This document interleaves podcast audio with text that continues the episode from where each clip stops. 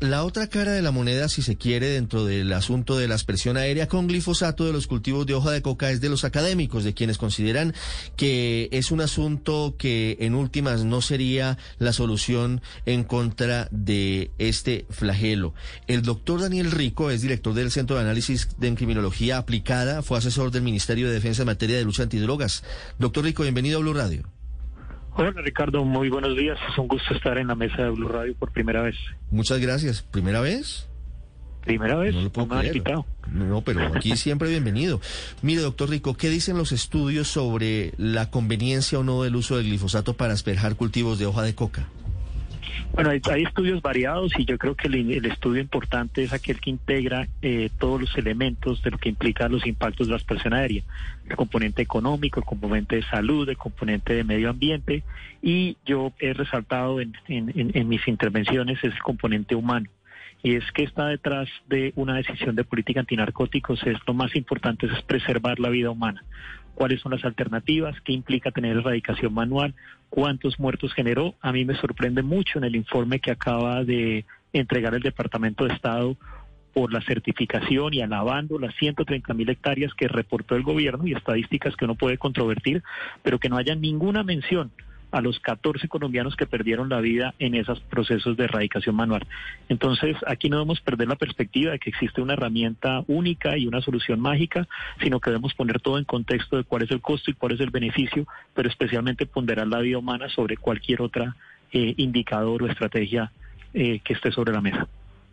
Doctor Rico, precisamente el ministro de Defensa nos acaba de plantear un poco una especie de dilema que existe cuando usted habla de la vida humana en este tema de fumigación, porque él plantea que la fumigación es necesaria, entre otras, porque hay que atacar con todo lo que se esté, esté al alcance del Estado a estos grupos armados ilegales, que son cinco y que él dice generan mucha violencia en el país.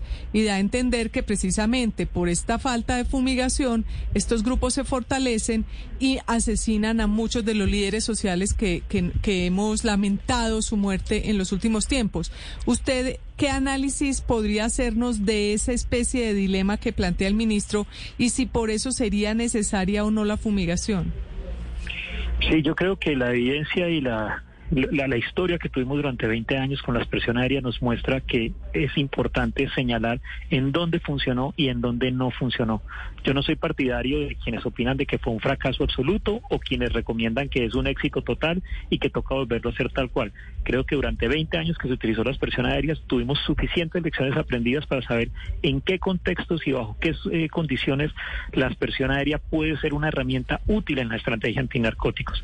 Y aquí me refiero a la palabra estrategia clave, porque creo que hemos entrado en una lógica equivocada en el debate público y es que eh, la aspersión aérea puede ser la solución a todos los problemas. Yo quiero resaltar que la lo importante es tener una correcta estrategia y la estrategia debe incluir, ustedes estuvieron hablando bastante de esto en, en, la mesa de trabajo, yo los estuve escuchando, poniendo todos los elementos que están en esa caja de herramientas que debe tener el Estado. El tema de la sustitución, el tema del control de insumos y precursores, el tema de eh, el control de las interdicciones, el tema de captura, en la lucha contra el lavado de activos, de captura contra los eslabones más altos de la cadena.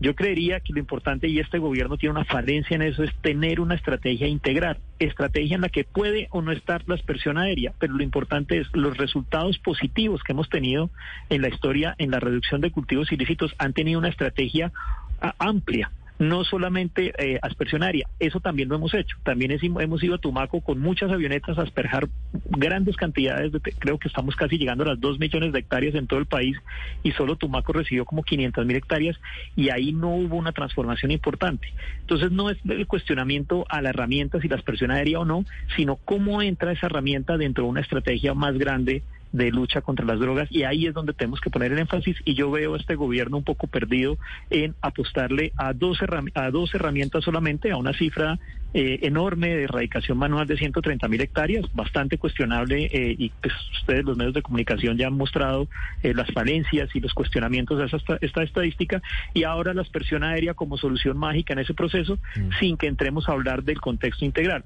Me refiero para cerrar en un solo punto. Aquí se ha hablado durante casi se habló durante casi dos años de las zonas futuro como la solución que iba a llevar este gobierno a llevar el Estado a estas zonas cocaleras y ya el gobierno dejó de hablar de las zonas futuro un proyecto importante, diseñado con mucho tiempo y trabajo, pero lo abandonaron y parece que se quedó en el PowerPoint en alguna oficina en Bogotá porque en el territorio nadie ha visto esas famosas zonas futuro. Las zonas futuro y otros proyectos que quedaron en render o en el papel o en PowerPoint. Doctor Rico, una pregunta final. ¿Usted cree que un porcentaje de las 130 mil hectáreas erradicadas manualmente es un porcentaje inflado? ¿Es, es, es una cifra irreal? Totalmente. Totalmente, es, no tiene sentido lógico, no tiene sentido estadístico y podemos revisar eso. Yo creería que el, ministro Diego Molano, que es un conocedor del territorio, que lleva muchos años en este tema, eh, lo primero que debería hacer es un corte de cuentas para sincerarse y sincerarse frente a la opinión pública de no seguir produciendo esas estadísticas que generan un impacto mediático y que pueden tal vez de tener una resonancia en Washington, no puede tener eso, pero que realmente no, no, no, no se justifican. ¿Por qué no se justifican y por qué no son? Y, uno invitaría realmente a una reflexión mucho más importante. Lo primero es lo que ya han señalado los medios de comunicación, lo sacó eh, una cadena aliada a ustedes, como el canal Caracol y la revista Semana en su momento, los testimonios de los erradicadores, los testimonios de los policías que están en el territorio, mostrando cómo hay una cadena de presión desde el Ministerio de Defensa para entregar resultados falsos, verdaderos, mezclados, pero para cumplir una meta. Lo segundo es que esto tiene una altísima tasa de resiembra y esto no es sostenible. Es decir, que arranquemos 130 mil hectáreas, como decía alguno de los ponentes en su debate anteriormente, eh, eh, no significa que se reduzcan inmediatamente 130 mil hectáreas, sino que el próximo año toca volver al mismo sitio a erradicar las mismas matas porque la tasa de resiembra, que puede estar alrededor de los, del 80% de la, de la siembra, eh, va a tener que generar nuevos procesos. Y lo tercero, lo más importante, y es que aquí, o permítame dos puntos. El primero es, esto tiene un problema de fondo de fondo y es que estamos utilizando la fuerza pública para hacer la tarea menos importante en la lucha antinarcóticos. Es decir, hay batallones de infantería marina que tuvieron que salir de los controles fluviales para irse a erradicar matas. ¿Qué quiere decir eso? Fuimos a erradicar hectáreas que no valen nada, una hectárea sembrada con coca vale 7 millones de pesos, y quitarlos del puesto de control por donde pasan millones de dólares en toneladas de, de, kilos de cocaína, en insumos y precursores. Entonces privilegiamos hacer esa tarea de erradicación por encima de un control eh, de seguridad. Igual pasa con la policía, igual pasa con el ejército, que han tenido que colgar los fusiles para irse a coger un palín y arrancar matas. Eso no tiene sentido estratégico, ni operativo, ni táctico. 737, señor.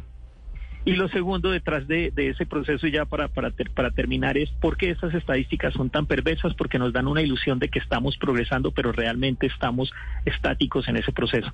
Es sorprendente que no tengamos ah, actualmente una cifra actualizada de cuántos son las hectáreas de coca y cuál fue el verdadero impacto de esa, de esa reducción de las hectáreas erradicadas para la fuerza pública un llamado y es se le están poniendo más metas, se le están poniendo, se le está eh, exigiendo mucho más, pero hoy la policía no tiene más helicópteros, no tiene más recursos, el ejército no tiene más movilidad, no tienen mayor protección en, los campos minados, eso que ustedes están denunciando el Chocó ha pasado muchísimo en los en los grupos de erradicadores y la invitación sí es que este gobierno debería tener y sobre todo el nuevo ministro que llega un proceso más sincero en que los recursos que le asignan a la fuerza pública sean proporcionales a las metas que se le exigen pero aquí simplemente hay un debate estadístico de exigir más metas y después llenar esto con reportes falsos y estadísticas. 7.38 minutos. Doctor Rico, muchas gracias. A ustedes por la invitación. Un cordial saludo a todos. Un cordial saludo. Esas uh, afirmaciones del doctor Rico seguramente van a generar mucha controversia. Dice que no hay duda de que la cifra de 130 mil hectáreas erradicadas manualmente de cultivos de hoja de coca están infladas.